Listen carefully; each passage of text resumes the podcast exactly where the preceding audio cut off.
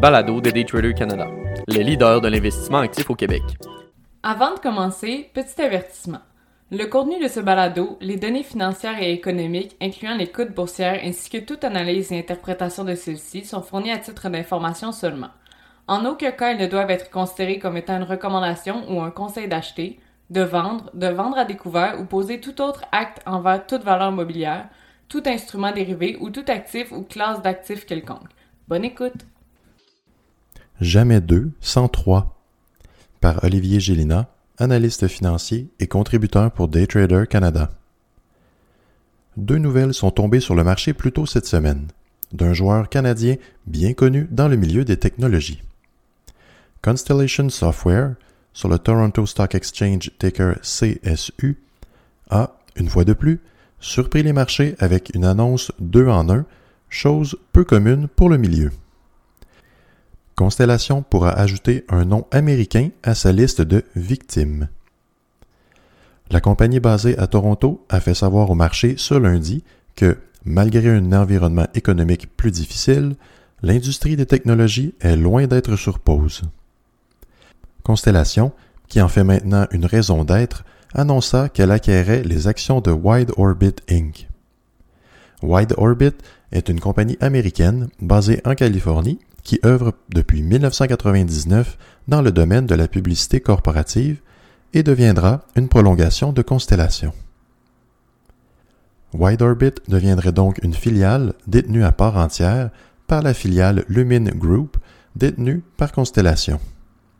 Lumin Group est en réalité un acquéreur de sociétés œuvrant en communication et logiciels multimédia.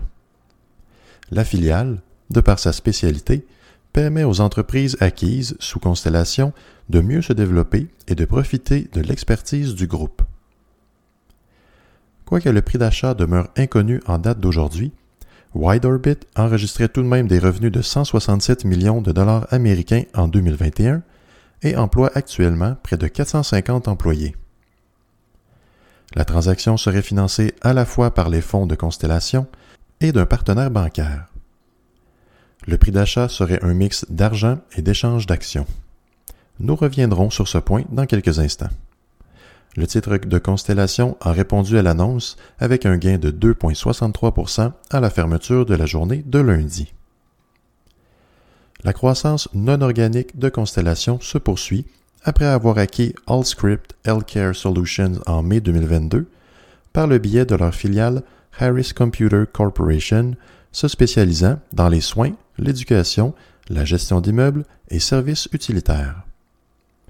Avant celle-ci, nous avions celle de SSP Limited en février 2021 ou encore celle de Salvia Development SAS en 2019, précédée de MDS Global Limited, et l'histoire s'enchaîne. La particularité de cette dernière annonce avec Wide Orbit est que la société a également déposé un prospectus préliminaire auprès des agences réglementaires du Canadian Securities afin de réaliser un spin-off de Lumin Group, ce qui inclurait la nouvellement acquise Wide Orbit. La nouvelle entité demeurerait la propriété de Constellation, mais offrirait toutefois 13,83% des actions de Lumin au grand public. Les actionnaires actuels recevraient donc un dividende en argent en plus d'un prorata d'actions de la nouvelle entité. Toutefois, cette nouvelle entité demeure en suspens jusqu'à l'approbation par les autorités du prospectus déposé lundi. Le raisonnement derrière ce spin-off venant de David Nyland, CEO de Lumin Group, est la culmination du cheminement des dernières années et des acquisitions dans le secteur des communications. Alors que le focus avait été mis sur l'acquisition de parts de marché, Wide Orbit vient sceller l'entrée en bourse de cette nouvelle entité qui se transigerait sur le TSX Venture dès l'an prochain. Cette situation ramène également sur le sujet la différence entre certaines réorganisations corporatives populaires, soit le spin-off, le split-off et le carve-out. Dans le cas d'un spin-off, la compagnie mère distribue les actions de la nouvelle entité créée aux actionnaires existants. Comme il est le cas avec Constellation, elle distribuera près de 14% de la nouvelle société à ses actionnaires à une date butoir à être identifiée. Dans ce scénario, la compagnie mère détient toute la latitude de distribuer le prorata des actions de sa nouvelle compagnie. Comme Lumine demeura vraisemblablement sous la gestion de Constellation, cette dernière conserve sa majorité. Cela peut également être une indication de la confiance qu'elle a en son nouveau fleuron. Lorsqu'une compagnie opte plutôt pour un split-off, un choix est à faire au niveau de l'actionnaire. La compagnie mère rend disponible à ses actionnaires des actions de la nouvelle entité, mais ce dernier doit cependant échanger à un taux préidentifié les actions qu'il détient dans la compagnie mère au profit de la nouvelle société. Avec cette option, le pourcentage de détention de la nouvelle entité reste inconnu jusqu'à la date limite des échanges. Le dernier scénario fait office d'un carve-out, soit lorsqu'une compagnie décide de rendre public un sous-segment de ses activités.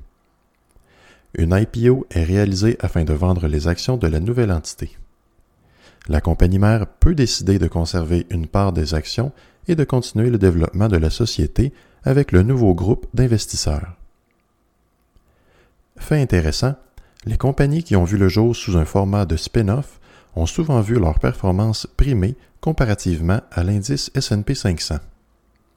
L'indice se transigeant sous le ticker CSD sur le New York Stock Exchange ARCA, soit une branche du New York Stock Exchange où les actions et options se transigent, suit les compagnies spécifiquement de spin-off et a surpassé la performance du SP 500 jusqu'en 2019. Après quoi, la venue de la pandémie, du boom économique et, subséquemment, du recul notable de 2022 a quelque peu fait dérailler les résultats empiriques. De retour à Constellation maintenant. Malgré la feuille de route impressionnante qu'ils détiennent, des doutes planent toujours quant à la viabilité de l'introduction des nouvelles entités en bourse. Nous pouvons prendre en exemple le récemment listé Grinder sur le New York Stock Exchange ticker GRND, qui faisait son entrée via une SPAC, a gagné 214 lors de sa première journée, avant de reperdre 82 de son sommet de 36,50 en quelques jours.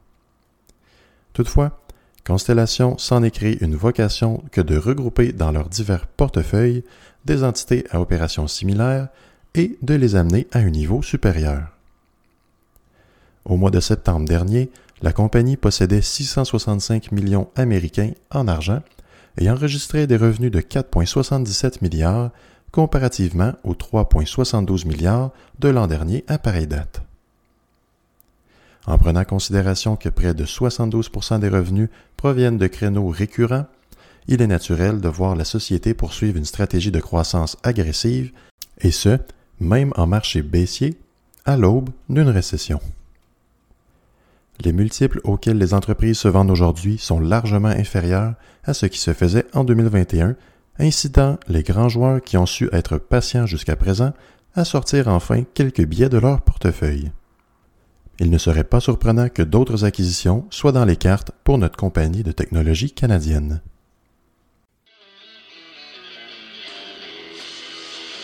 C'était le balado de Daytrader Canada. Pour plus d'informations sur nos programmes de formation et d'accompagnement, veuillez visiter daytradercanada.com.